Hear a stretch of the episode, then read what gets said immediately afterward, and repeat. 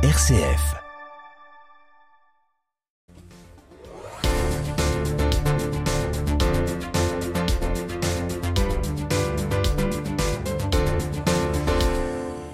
Journée mondiale Alzheimer, l'occasion de faire un point sur les problématiques liées à la maladie, les avancées, les questions qui subsistent, les souffrances, mais les joies aussi qui accompagnent les malades et les aidants. Bonjour Catherine Savigna. Bonjour. Présidente de France Alzheimer dans la Somme. En France, la maladie euh, neurodégénérative touche environ 900 000 personnes. Est-ce que c'est une euh, estimation ou le fruit d'un recensement? Alors c'est le fait d'un recensement puisque même aujourd'hui on parle d'un million deux de personnes malades en France et avec euh, l'environnement familial des aidants, 3 millions de personnes seraient concernées par la maladie d'Alzheimer et bien sûr les aidants en font partie. Plus de la moitié des malades ne sont pas diagnostiqués, deux tiers ne sont pas traités. Euh, compte tenu de l'accroissement de la, la, durée de vie, le nombre de patients atteints par cette infection est en constante augmentation. Est-ce qu'on peut dire que finalement presque chaque famille en France est ou va être touchée? Alors nous, ce qu'on peut voir à d'autres niveaux, au niveau du département, c'est vrai qu'on connaît tous quelqu'un malade d'Alzheimer, soit famille proche ou amicale, euh, ou euh, voilà. On connaît tous quelqu'un. On a de plus en plus de malades parce qu'on vieillit de plus en plus. On sait que la maladie d'Alzheimer est une maladie de la personne âgée. Donc quand on dit âgée, c'est plus de 80 ans. Donc forcément, de fait, une augmentation. Et elle touche aussi euh, malheureusement des personnes jeunes, des malades jeunes qui ont eux entre 60 ans et un peu moins de 60 ans. Et donc, on ne connaît pas les causes, c'est bien toute la difficulté, puisque vous parliez de, traitement éventuellement. Il n'y a pas de traitement, hmm. on ne connaît pas les causes et on ne peut pas en guérir. Donc quand on a dit ça, il faut trouver des solutions, on va dire, plus optimistes pour permettre à des thérapies non médicamenteuses de bah, se substituer, de conserver euh, un petit peu de mémoire, un petit peu d'activité une personne âgée qui, oublie euh, un prénom, un rendez-vous, un événement, tout de suite on sort le mot euh, Alzheimer. En fait, c'est beaucoup plus complexe que ça. Quels sont les quels sont les signes de cette maladie? Alors, on a un petit document qui est bien fait au niveau national qui s'appelle les 10 signes. Alors, c'est pas parce qu'on a les 10 signes de ce document qu'on est malade d'Alzheimer. Attention, ce que vous disiez, on peut oublier ses lunettes, on peut oublier le prénom de quelqu'un ou le nom de quelqu'un. C'est pas suffisant. ça demande beaucoup d'investigation parce que ça peut être une maladie d'Alzheimer ou une autre maladie. maladie d'Alzheimer, on sait que la première des choses, c'est la mémoire du court terme. On a oublié ce qu'on a mangé ce midi, on a oublié ce qu'on a fait la, veille. Euh, bon, mais il n'y a pas que ça. Il n'y a pas que ça. Et on peut être, déprimé. Et la déprime peut aussi euh, avoir des connotations d'oubli. Donc il faut aller plus loin dans les investigations en passant premièrement des tests mémoire. Ça existe dans tous les centres mémoire hein, de France. C'est ouvert à tout public. Euh, c'est également des scanners, des IRM passés et quand vraiment on ne voit rien, parce qu'on ne peut ne rien voir à ces examens, la dernière chose, c'est une prise de sang et une ponction lombaire pour vraiment déterminer si c'est une maladie d'Alzheimer. Si avec tous ces examens, il n'y a pas de signe de maladie d'Alzheimer, on va chercher ailleurs. C'est une autre maladie. Donc c'est un, un, cheminement complexe et sachant qu'à partir du moment où je me pose des questions, ah, mais je vais peut-être quand même aller voir une consultation mémoire. Il peut se passer un an, deux ans, trois ans, hein, parce que tout va bien au début. Et puis le temps de voir un neurologue, le temps d'eux, il y a encore euh, six mois de passé. Donc plus on anticipe et mieux c'est, parce que même s'il n'y a pas de traitement, il y a aujourd'hui des protocoles existants dans les centres hospitaliers pour prendre en charge des malades plus jeunes, pour leur permettre d'avoir des activités différentes pour maintenir, maintenir un peu les neurones à flot. Euh, Catherine Savigny, présidente de France Alzheimer dans la Somme. On parle beaucoup de, mémoire, mais est-ce qu'on peut parler aussi d'altération du, du comportement, de l'orientation, d'autres, d'autres signes finalement? Bien sûr. Euh, le deuxième signe, c'est souvent euh, un changement, changement d'humeur. Ça, c'est des signes qu'on ne détecte pas beaucoup, mais quelqu'un qui était très sociable, qui avait l'habitude bah, de rencontrer des amis, de sortir, etc., qui reçoit toujours, mais qui s'efface, qui n'est plus dans la conversation du comme avant, mais il va être en retrait. Ça va l'énerver. Il va y avoir du bruit. Il va plus être bien dans une grande tablée, par exemple. Donc changement d'attitude, de comportement. Mais on ne se rend pas forcément compte tout de suite. Lui s'en rend compte. En se disant, pourquoi je suis comme ça? C'est parce que il y a trop d'informations et je ne suis plus en capacité d'imprimer toutes les informations. Donc c'est tout un processus. Donc le changement de comportement, c'est un signe important également. Quelqu'un qui faisait du sport Et puis, quasiment sur six mois de temps, ben, j'y vais plus. Bah, pourquoi tu vas plus? Oh, mes baskets elles sont un petit peu vieillissantes. on va, on va en acheter d'autres. Ben non, ah bah non, puis ça m'énerve. Et puis voilà, il va y avoir ce genre de lassitude où j'ai plus envie de faire des choses. Ça peut être aussi dans le jugement. Je sais plus la valeur de l'argent, par exemple. Hein, j'ai des, des, billets, euh, je ne sais pas. Je ne sais plus ce que ça vaut. Je ne sais plus acheter, je ne sais plus. Ça peut être aussi euh, de l'errance. Je ne retrouve plus les lieux où j'avais l'habitude d'aller. J'ai promené mon chien, mais je ne sais plus rentrer chez moi. Donc il y a un tas de choses qui vont se mettre en place ou pas, parce que chaque malade est différent. Et une fois alors, euh, une fois identifié, une fois diagnostiqué, c'est un coup de massue tout de même, puisque en fait rien ne sera plus jamais comme, avant, et pourtant inutile de sombrer dans, le désespoir. Quelle attitude, quels gestes peuvent euh, aider à ces moments-là? Alors, je dirais que quand il y a un diagnostic euh, qui est donné, hein, qui est positif, la première des choses, et c'est compliqué, hein, c'est de ne pas rester seul avec ce, voilà, ce sentiment de peut-être de honte, de ces, les autres sont, seront plus comme avant non plus. Non, il faut en parler. Et ça, on peut le faire ou pas, hein, ça chacun, mais c'est important d'en parler pour que l'environnement familial ou amical ou voisinage soit au courant de ce qui se passe. Parce que chacun peut être solidaire de l'autre hein, quand c'est comme ça et c'est important. Et puis c'est aussi pouvoir passer, alors je, nous on est association hein, des dents, mais c'est important de pouvoir passer la porte d'une association parce qu'on va vous écouter dans vos ressentis, dans vos psychologiquement, c'est compliqué, c'est dur, et on propose des choses derrière. Ça veut dire que pour des aidants, euh, sur la Somme et dans les autres associations au niveau France, on, propose des entretiens psychologiques, on propose des groupes de parole, on propose de la formation des aidants, parce qu'être aidant, comme vous le disiez, c'est avoir une attitude, un, un comportement adéquat pour le malade. Vous voulez dire que des mécanismes existent auxquels tout le monde peut avoir accès euh, sans, sans, forcément euh, dépenser des fortunes. Ah ben non, parce que tout ce qui se fait est gratuit dans une association. Donc ce qu'on propose aux aidants est totalement gratuit. Une formation des aidants, ça dure 14 heures, c'est quand même quelque chose d'important, en groupe. Et c'est vraiment là on a, enfin on apprend des trucs, des astuces, parce que chaque cas est, différent, hein, on l'a bien dit tout à l'heure, mais au moins on est ensemble, on a les mêmes difficultés et après on peut s'appeler aussi parce que nous on est intermédiaires, mais après les familles entre elles, ben voilà, s'unissent et font des choses. Un malade d'Alzheimer, il faut pas le contrarier.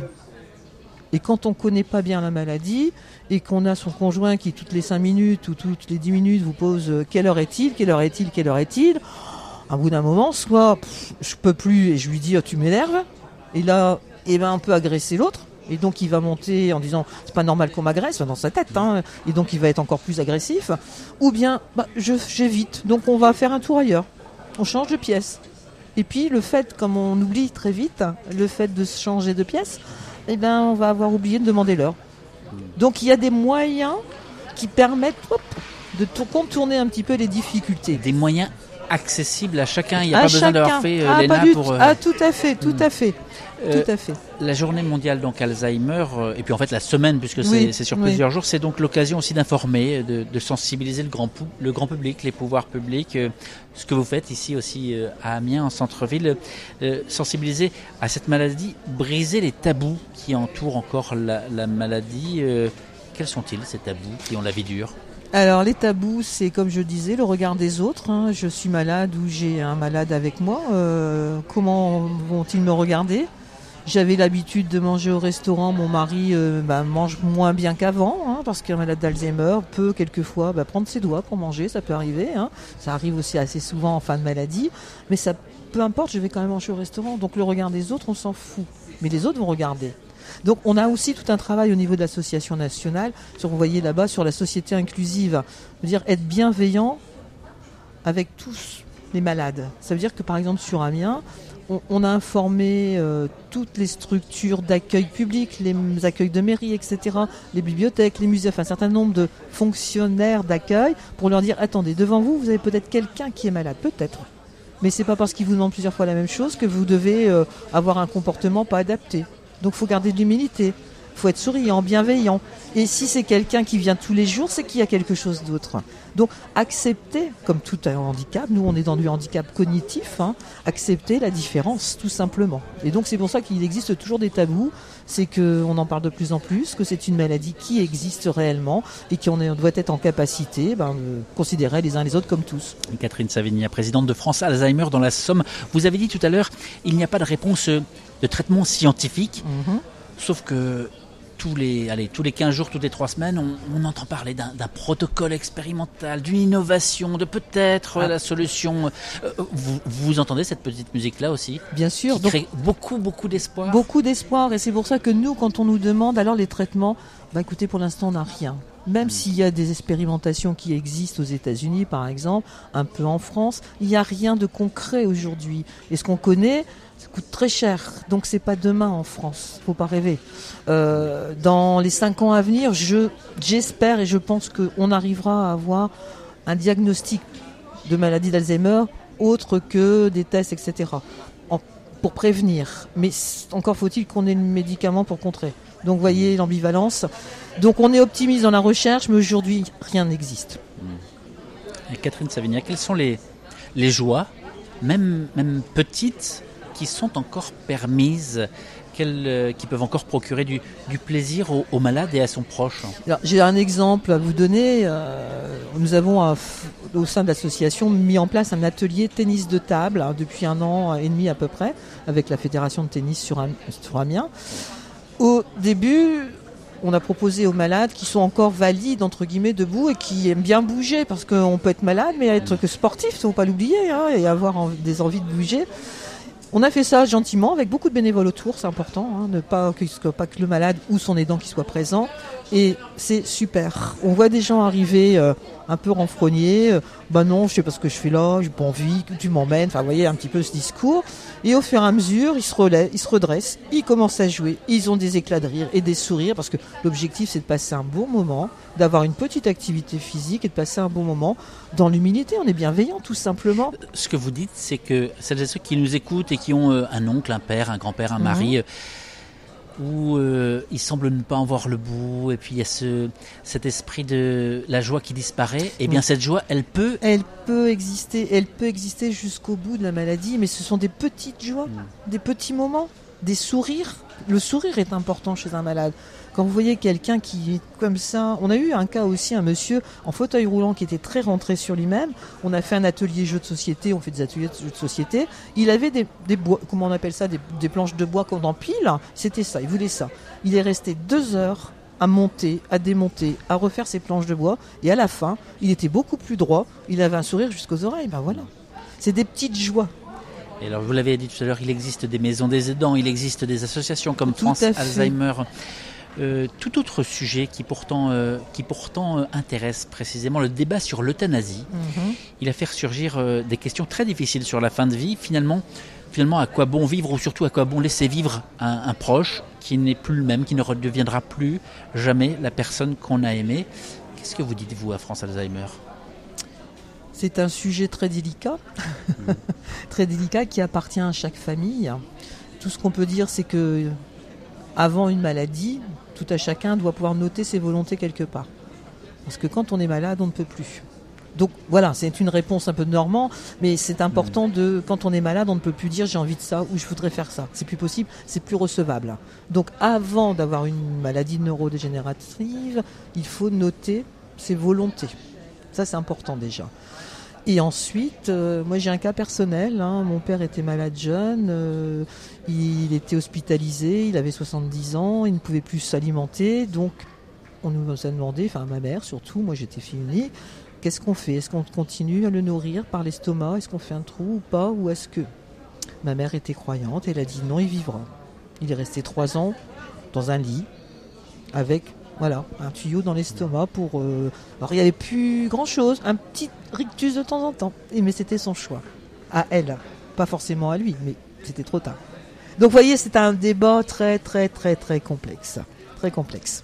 Alors vous avez euh, vous avez entamé ma dernière question, mais C'est-à-dire, on ne devient pas présidente par hasard de France Alzheimer.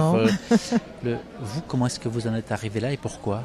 Alors, j'ai mon, papa qui était malade jeune, hein, donc euh, diagnostiqué à 60 ans. Euh, j'étais fille unique, une maman qui était totalement euh, dépourvue, puis on verra plus personne alors qu'ils avaient une vie sociale. Enfin, c'était des gens voilà qui vivaient normalement. Et puis l'association Amiens se créait.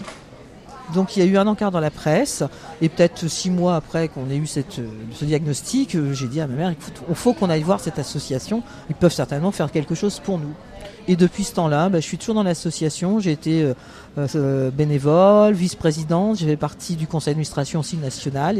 Et, depuis huit ans, je suis présidente euh, de l'association par, volonté de pouvoir donner de l'espoir et de l'aide aux autres, tout simplement.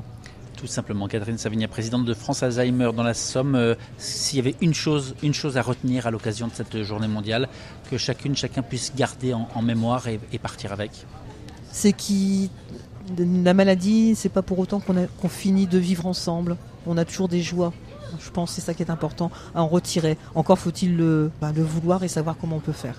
Merci d'avoir répondu à ces questions. Je vous en prie, merci à vous. Peut-être je suis trop fragile,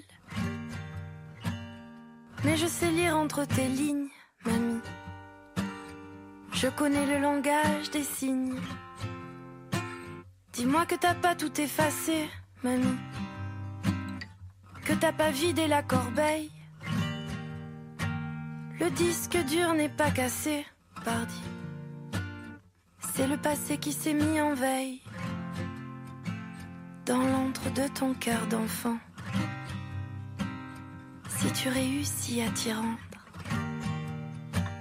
tu y trouveras le brin d'encens que j'avais laissé en décembre. Je veux bien l'allumer pour toi. Tu n'es pas seul dans ce brouillard. Je suis ce petit feu de bois. Cette lueur dans ta mémoire. Cette lueur dans ta mémoire.